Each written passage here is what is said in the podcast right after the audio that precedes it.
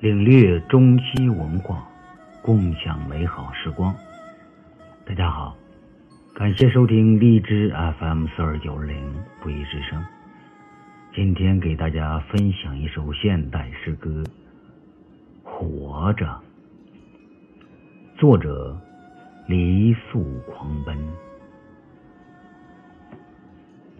忘记了时间，忘记了墙上的钟表。像忘记了整个生活一样，空荡荡的二楼楼道，我被丢弃在灰白色的小世界里。奉献或是责任，都是冠冕堂皇的单词。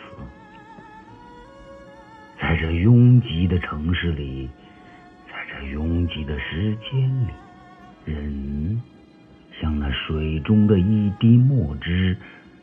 开始时颜色鲜艳，却那样无声的分解掉。你玷污了水，也被水杀死。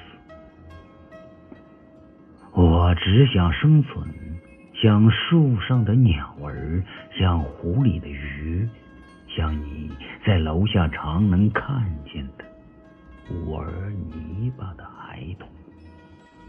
像一个个我们都不断希冀着的未来的自己，